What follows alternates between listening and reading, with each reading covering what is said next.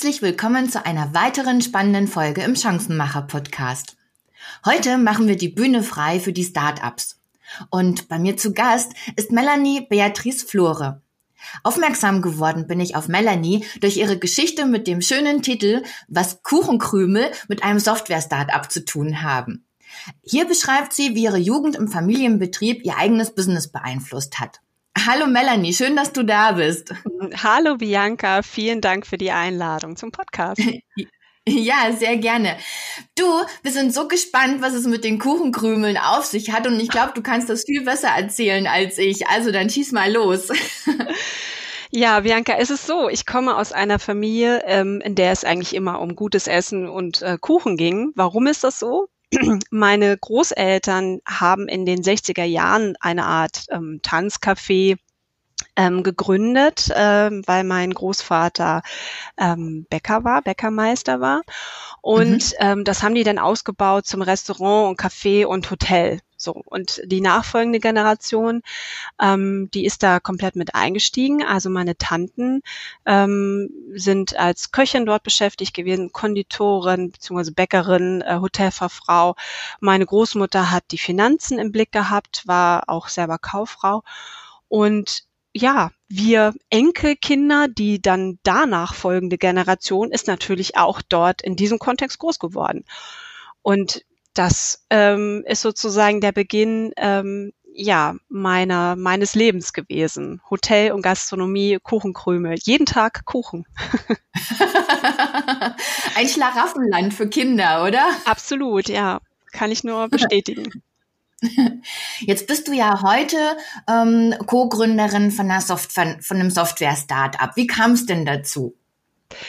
Ja, ähm, genau. Ich bin Co-Gründerin bei einem Startup, ähm, bin aktiv mit dabei ähm, seit 2020, also seit die Corona-Krise sozusagen ähm, ja stattfand leider oder der erste Lockdown ja. halt war.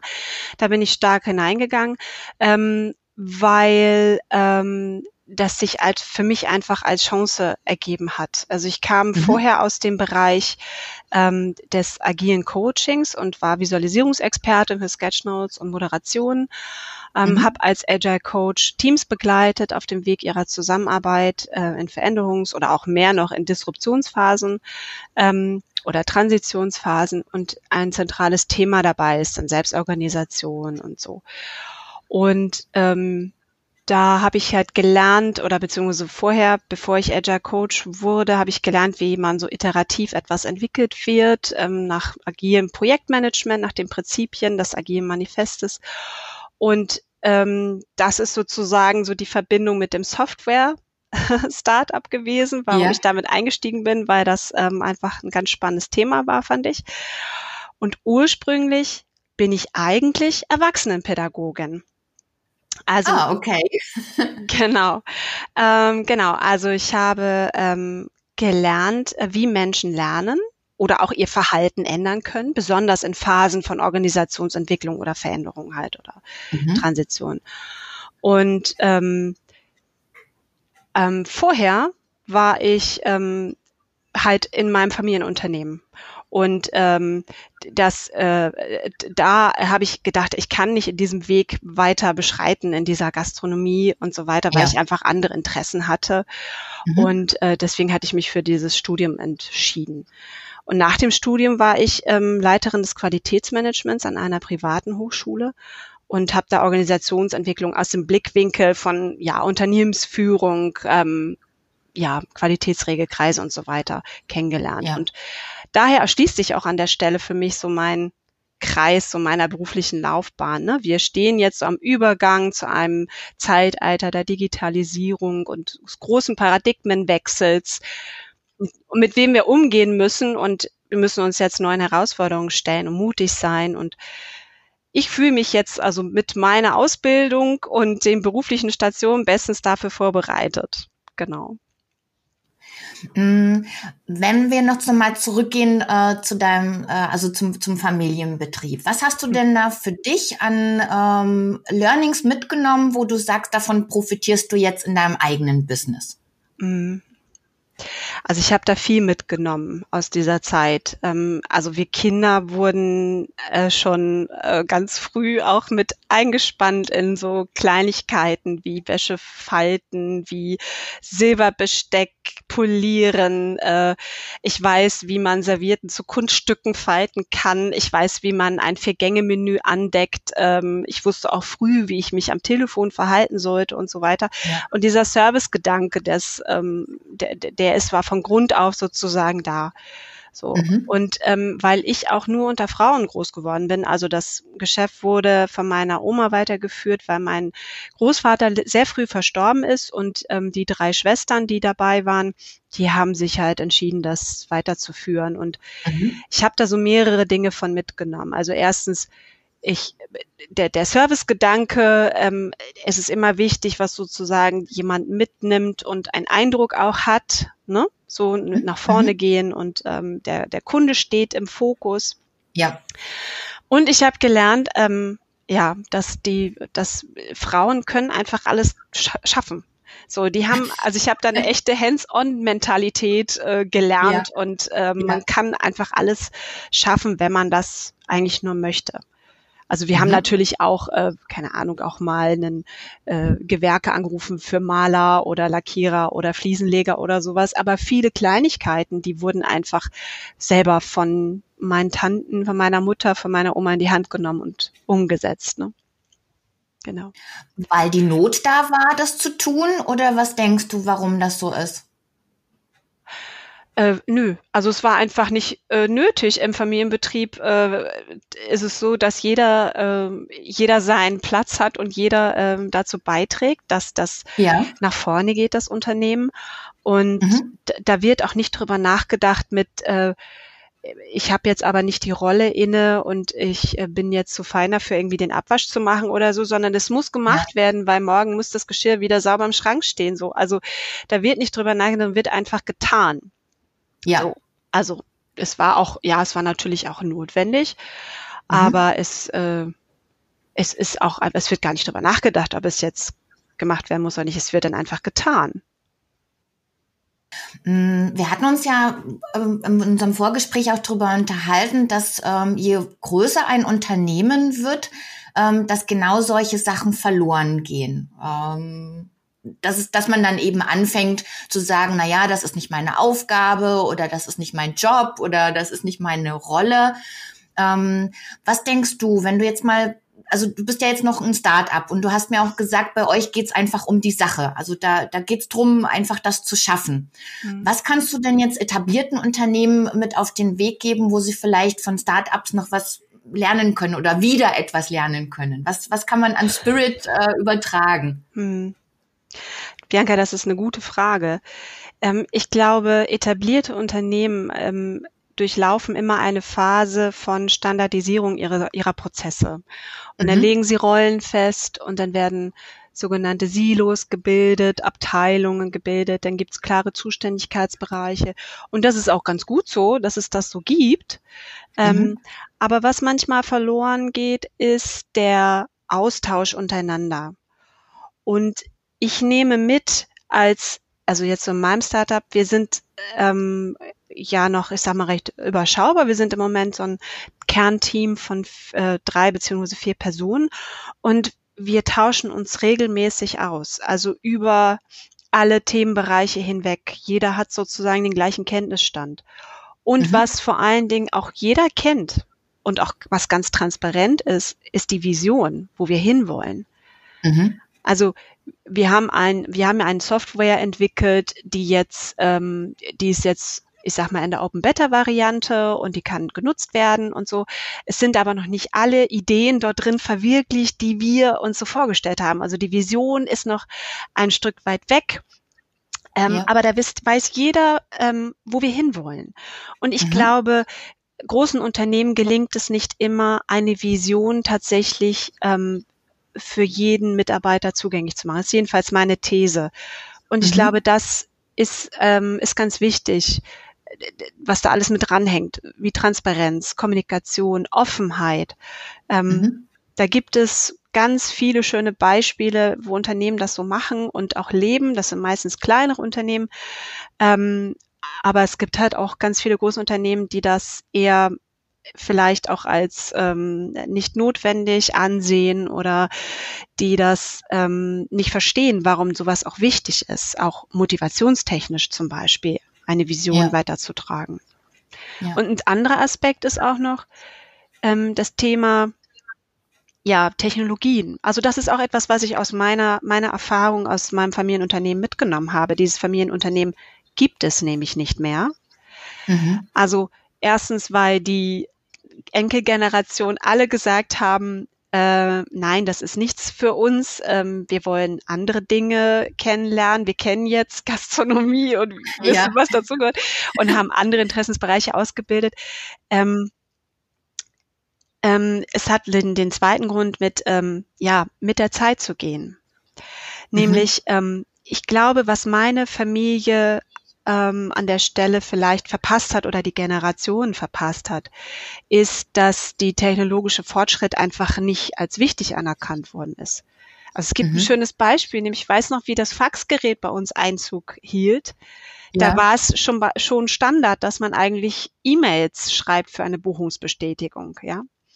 Mhm. Und ähm, ich meine das gar nicht als Vorwurf, aber ich glaube, dass die Hürde, um tatsächlich mal neue Technologien auszuprobieren äh, und ähm, zu etablieren, ist irgendwie immer noch da und ich fühle das auch. Ich spüre das auch in den Gesprächen, die wir zum Beispiel mit Kunden haben. Ich habe das Gefühl, dass die irgendwie nicht so aus ihrer Komfortzone möchten. Und ich glaube, Unternehmen können, könnten mutiger sein um neue Ideen ja. zu entwickeln oder auch vielleicht auch Startups mit reinbringen äh, und fragen, was ist, was wäre eure Idee? Ja, ja, ja. Weil du das Thema Mut ansprichst. Ähm, jetzt hat ja Corona doch einiges durcheinandergewirbelt und äh, manche Firmen haben es einfach geschafft, äh, mutiger zu sein. Ähm, glaubst du denn, dass wir zwingend eine Krise brauchen, egal in welcher Form, um uns weiterzuentwickeln? Ja, also ich sage ja und ähm, weil ich da über diese Frage schon mal nachgedacht habe. Nämlich, ja. ähm, ich sehe diese Zeit, also es ist eine herausfordernde Zeit für ähm, für alle Menschen, also für alt, jung, äh, mittleren Alters, egal. Ähm, ja. Ich sehe das im Moment aber auch sehr als Chance, um zu lernen. Lernen, wie man mit Veränderungen umgeht. Ne? Zum Beispiel mhm. beim Thema Digitalisierung. Mhm. Ähm, wir, ähm, ja, wir gehen das Thema ja nicht wirklich irgendwie an. Das steht zwar seit Jahren auf der Agenda von vielen Organisationen, aber es wird halt ja. nur halbherzig, halbherzig gelebt. Aber warum ja, ist das, das so? Also ich glaube, dass vor allem es an Anstößen fehlt. Denn es gibt da die These, dass Menschen nur lernen können, wenn sie angestoßen werden und aus ihren mhm. gewohnten Umgebungen herauskommen. Und das das ist ein Modell, das kann man sich als Zwiebelmodell äh, vorstellen mit einzelnen Schalen, die uns umgeben. In der Mitte stehe ich mit meinen alltäglichen Aufgaben, die ich gut beherrsche, weil ich sie mir angeeignet habe oder gelernt habe. Ich wurde sozialisiert. Und dies wird als Komfortzone bezeichnet. Und in dieser Zone, da bin ich sicher, weil ich vieles von den alltäglichen Aufgaben und ihre dazugehörigen Kompetenzen beherrsche und es ist für mich auch erwartbar ist, was da auf mich morgen zukommt. Mhm. Aber dann gibt es noch eine weitere nächste Schale, also jetzt um beim im Zwiebelmodell zu bleiben, nach außen hin. Und das ist die Lernzone, nennt man das. Äh, in mhm. dieser Zone, in diese Zone gerät man, äh, wenn ich unbekannte Anforderungen erhalte, mit denen ich mich äh, oder in denen ich mir langsam neue Skills aneignen kann. Das ja. geschieht dann nur, indem ich einige meiner bereits erlernten Verhaltensweisen anwenden kann. Ähm, Manche Menschen müssen auf dem Weg aber auch dahin eine Angstzone sozusagen passieren. Ich würde sie zwar Mutzone nennen, aber das ist ein anderes Thema. Denn manche ja. machen diesen Schritt ja sehr bewusst so. Zum Beispiel ein ja. Arbeitsplatzwechsel ist ja sowas. Da mhm. kommt man mhm. ja auf neue Anforderungen und so weiter. Mhm. Jetzt gibt es, wenn es aber zu viele neue Aufgaben gibt, mit denen ich gar nicht weiß, wo und wie ich anfangen kann, dann befinde ich mich in einer Panikzone und viele meiner erlernten Verhaltensweisen funktionieren dann nicht mehr und das Lernen erscheint mir unmöglich. Und ich glaube, dass wir uns mit Corona und auch mit dem Thema Digitalisierung alle zeitgleich aus unserer Komfortzone begeben mussten oder rausgeschmissen worden sind. Ähm, und für einige war es ein Schritt in die Lernzone und für andere mhm. ist es der Schritt in die Panikzone gewesen. Einige würden wahrscheinlich im Nachhinein diese Phase vielleicht auch als persönliche Wachstumsphase beschreiben, da sie nur noch lernen und ihre Komfortzone mit, ähm, mit den angeeigneten Kompetenzen ständig erweitern. Ja. Ähm, und naja, aber ich, also um es kurz zu machen, ich denke, es gibt ohne Veränderungen keine Entwicklung beim Menschen. Und die Veränderung kann dabei von außen kommen, wie sie mit Corona jetzt für uns von außen gekommen ist, oder auch mhm. aus einem eigenen Antrieb her stammen. Weil du sagst mutig sein beziehungsweise Mut, ähm, ist das aus deiner Sicht eine Eigenschaft, die man hat, oder ist es eine Haltung? Ähm, ich glaube, da kommen mehrere Dinge zusammen. Ähm, man geht davon aus, dass Menschen ja zum Beispiel sind, sind sie Menschen, die, die äh, gerne Veränderung mögen, also den Wechsel, neue Impulse mhm. brauchen, um sich wohlzufühlen? Oder sind es eher, sind es eher Menschen, die, ähm, die auf Ruhe und Beständigkeit und Strukturen brauchen, um sich wohlzufühlen und Aufgaben übernehmen zu können. Also ich glaube, es gibt eine generelle Unterscheidung, also so zwischen diesen beiden Extremen. So und je nachdem, was für eine, ja, wo ich mich sozusagen selber verorte, Mhm. Ähm, bin ich dafür gerüstet, äh, Veränderungen äh, auf zuzugehen? Habe ich zum ja. Beispiel eine hohe Resilienz? Also bin ich in der Lage, ähm, mich selber sozusagen immer wieder ähm, immer wieder zu motivieren und zu gucken, was äh, zu stärken und haut mich jetzt irgendwie eine schlimme Nachricht um oder kann ich wieder aufstehen, weitermachen? Bin ich selbst motiviert? Habe ich ein Ziel nach draußen gerichtet, was ich weiß, auch wo ich hin möchte? Oder auch Frustration. Also ist meine Frustrationstoleranz hoch oder niedrig? Und von daher, es gehört auch ein bisschen Mut dazu, denke ich, auch eine innere Einstellung. Ist ja Mut, finde ich auch, also sehe ich jetzt auch eine, ein, ein, ein Weg und sehe ich ein Ziel, habe ich eine Vision, ähm, kann ich ja. mir selber Mut sprech, zusprechen oder ja, halt nicht. Sehr schön. Sehr schön. Du hattest mir auch am Anfang gesagt, so als Start-up, ähm, es gehört ja auch eine gewisse Portion äh, Risikobereitschaft dazu, also auch viel Verzicht. Ähm, du hattest mir erzählt, dass zum Beispiel so, wenn man jetzt angestellt ist, na ja, dann, dann fährt man halt in Urlaub, dann ist das ganz normal. Und ähm, ihr habt halt ähm, das Geld, was man vielleicht sonst für Urlaub ausgeben würde, alles in eure Firma investiert. Ähm, warum? Weil wir an diese Produktidee glauben.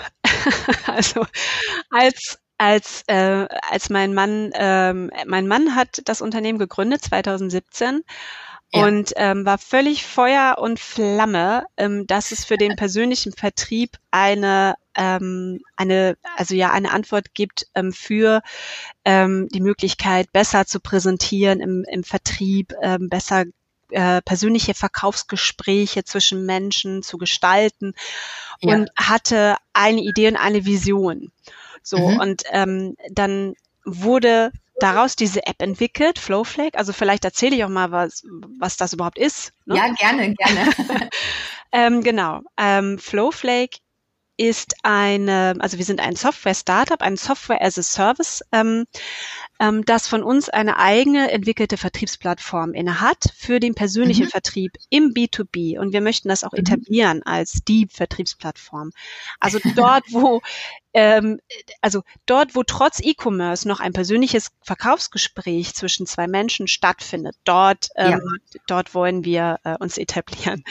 Und ja, Vertriebler Rinnen ähm, müssen ja beratungsintensive Produkte in einem persönlichen Gespräch nahebringen. Ja, also zum Beispiel ja. komplexe technologische Innovationen oder auch Dienstleistungen oder auch Luxusgüter oder sowas in der Art.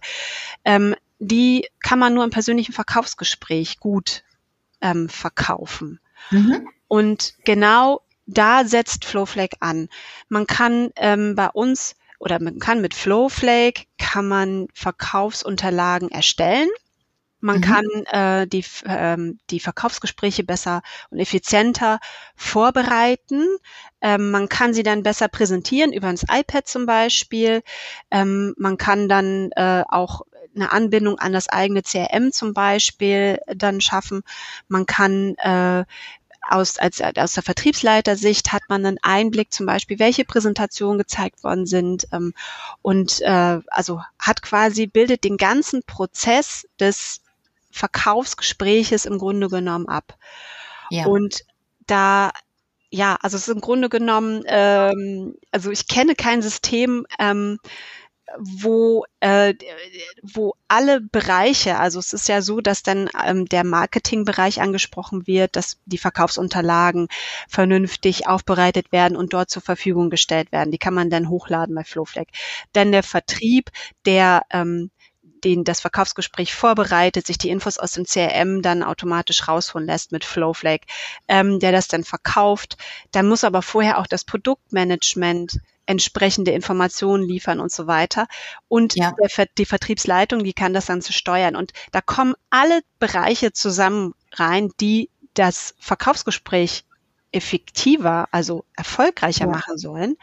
Ja. Ähm, und ich kenne kein anderes System, was das so bündelt diesen mhm. typischen Qualitätsregelkreis sozusagen, Plan to Check Act, ne? ja, wenn man so in diesem Qualitätsdenken bleiben will. Und das hat mich echt äh, überzeugt. Und ähm, unser Traum war es eigentlich auch immer, ähm, ja, ein eine eigene, ähm, eine eigene Firma aufzubauen. Und Software as a Service ist einfach ein ähm, ein tolles Produkt, ähm, was man sehr stark irgendwie nach dem Pain Points äh, von Menschen oder halt vom Marketingleuten und Vertriebler und so weiter ähm, entwickeln kann. Und was natürlich auch zum Wachstum prädestiniert ist, Software as a Service ähm, ist, ähm, was ein, ist ein Produkt, was super skalieren kann. Ja. Und das ist einfach äh, total spannend. Deswegen haben wir das gemacht und weil wir mutig waren, glaube ich. Also ja. Das, das klingt auch spannend und ich glaube, also wenn ich, wenn du das vorher auch äh, gesagt hast, dass in den Unternehmen dieses Silo-Denken ähm, ganz stark vorhanden ist, also in, in ähm, etablierten Unternehmen, dann ähm, schließt beziehungsweise seid ihr sozusagen das Bindeglied oder überbrückt auch äh, diese Silos äh, mit der Software. Also das heißt, ihr ermöglicht eine Kommunikation siloübergreifend, oder? Ja. Ja, genau. Also genau, das ist der, das ist genau der Punkt. Also ähm, man kann, wenn man das richtig nutzt und wenn unsere Vision, also die wir weiterentwickeln werden, also hoffentlich auch in der nächsten Finanzierungsrunde, ähm, ja. möchten wir es erreichen, dass man genau das bessere Zusammenarbeit zwischen diesen Silos ermöglicht werden, dass transparent ist, worum es eigentlich geht, dass wieder mhm. die Vision auf das Verkaufen gelenkt wird ähm, und genau. Das ist okay. genau der Kern. Hm, genau, ist eigentlich also im Grunde genommen, im Grunde genommen, Entschuldigung, im Grunde genommen ja. ist es ähm, ist es eine iterative Anpassung der Kompetenzen im Vertriebsteam auch, die man dann sozusagen ja. rückspiegeln kann. Und im Grunde genommen ist es ein agiler Prozess, den man kontinuierlich durch diesen Verbesserungszyklus durchlaufen wird. Ne? Also mhm. Agile Sales ist ja auch ein Thema, was gerade groß diskutiert wird und genau darauf setzt das auch an. Also ganz ja. hochaktuell. Ja. Ähm, es ist spannend. Ich habe gerade ein Bild im Kopf. Also zurück äh, eure Software übertragen in, in den Familienbetrieb würde das bedeuten, jeder weiß, was er was er zu tun hat und alle reden miteinander. Genau. und verbessern und verbessern sich ständig. Genau, genau, genau so ist das. Ja, kann's, das kann man genauso machen. Ja, genau. Sehr schön. Ähm, angenommen, du wärst jetzt noch mal 14. Was würdest du denn deinem 14-jährigen Ich heute raten? Ach, das ist eine auch eine wunderschöne ähm, ähm, Frage. Ähm, da muss ich einen Moment nachdenken. Also ich glaube, ich ja, würde, gerne. ich glaube, ich würde meine inneren Imperative dem auch immer wieder mit auf den Weg geben, dem 14-jährigen Ich. Also bleib neugierig, traue mhm. deinem Instinkt und ja. lass dich nicht von Vorurteilen leiten. Aber ich würde ihm auch einen Rat geben: Lerne das Coden. Also ich bin ja Teil der Generation X. Äh, ja. Ich bin Anfang 40. Ich gehöre also nicht zu den Digital Natives. Mhm. Aber bei uns zu Hause, da stand ein C64er mit einer Floppy Disk. Vielleicht kennen das noch einige. Also früher hat man ja, ja. Daten. Daten groß geworden. ja, früher hat man ja. ja. Daten transportiert in einem großen, in, mit einer großen Scheibe, die man dann da so ja. reinstecken musste. So. Und mit Hilfe einer Freundin lernte ich dann die Anfänge der Programmiersprache Basic und Pascal. Und ich war auch gar nicht ah. schlecht. Und ähm, da war selbst mein damaliger Mathelehrer extrem verwundert, als ich dann ausnahmsweise in der einzigen Klausur zum Thema Programmiersprache eine Eins geschrieben habe. Mhm leider habe ich dann diese Interessensbereiche irgendwie, weiß ich nicht, das habe ich irgendwie die, den, die, den Feuer irgendwie da nicht mehr so drin gehabt und dann habe ich mich anderen Dingen zugewendet und der 486er, ähm, da weiß ich nicht, das mit der DOS-Oberfläche, das hat mich dann nicht weiter beschäftigt, ich habe dann lieber irgendwie Spiele drauf gespielt, nur aber yeah. das nicht weiter vertieft und das bereue ich heute sehr, denn ich hätte gerne noch ein viel besseres und tieferes Verständnis dafür. Ne? Mhm. Naja, aber okay. ich habe dafür andere Kompetenzen entwickelt, nämlich das Lernen nie aufzugeben. Ne? Also ja, sehr schön. Das ist ein, ein schönes, äh, ein, ein schöner Vorsatz. Was wünschst du dir denn für die Zukunft? In Zukunft, ich, ich wünsche mir auch, dass, dass, ähm, dass Menschen mutiger werden, sich auch in Veränderungssituationen zu begeben. Ich wünsche mir, dass ähm, wir mehr in Austausch treten. Im Moment in der mhm. Corona-Situation, ja, Mhm. extrem schwierig tatsächlich. Ähm, ich wünsche mir, dass jemand so mutig ist, um auch mit uns zu gehen und die In Investitionsrunde zu machen, damit ja. wir ähm, unsere Vision auch verwirklichen können ich wünsche mir natürlich so vieles, ne, Weltfrieden und so. und wünsche mir, dass der Impfstoff für alle da ist in Corona-Zeiten. Ja, aber ja. ich wünsche mir, dass einfach mehr Offenheit da ist, dass Menschen sich mhm. mehr trauen, mutiger sind, äh, nach vorne mhm. zu gehen, gucken, dass jetzt das, was das New Normal wird ja überall diskutiert, bleibt es ja. jetzt irgendwie so, dass wir alle weiter digitalisieren im Homeoffice ähm, und so weiter. Ich, ich hoffe, dass wir da nicht wieder zurückgehen in mhm. diese, ähm, in diese eher zurückhalt, äh, zurückhaltende Haltung, sondern weiter progressiv nach vorne gehen und gucken, was ist noch möglich. Ein schöner Wunsch, ein schöner Wunsch. Melanie, ich danke dir von Herzen für deine Offenheit und für die schönen Einblicke und äh, ja, auch einfach deine, deine Gedanken äh, zu, zu bestimmten Themen rund ums Unternehmertum und auch äh, persönliche Gedanken. Vielen, vielen Dank dafür und bleibt gesund und äh, euch wünsche ich auch weiterhin viel Erfolg und dass ihr eure Vision auch ähm, weitertragt und äh, weiter dran arbeitet und durchhaltet. Ja, vielen Dank, Bianca. Das war eine tolle Möglichkeit. Ähm, ja, das wünsche ich dir natürlich auch. Viel Erfolg. Danke. Also, lass es dir gut gehen. Bis dann. Ciao. Ciao.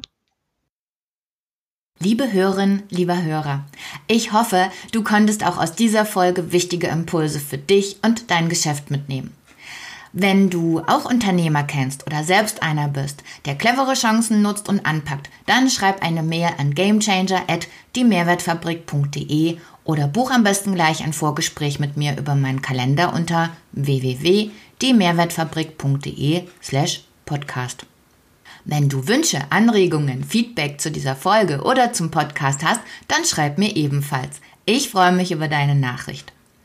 Und wenn du keine Beiträge verpassen willst, abonniere gleich den ausgesuchten Kanal und hinterlass mir deine Wertschätzung in Form einer Rezension. Bis wir uns wieder hören, wünsche ich dir eine schöne und chancenreiche Zeit.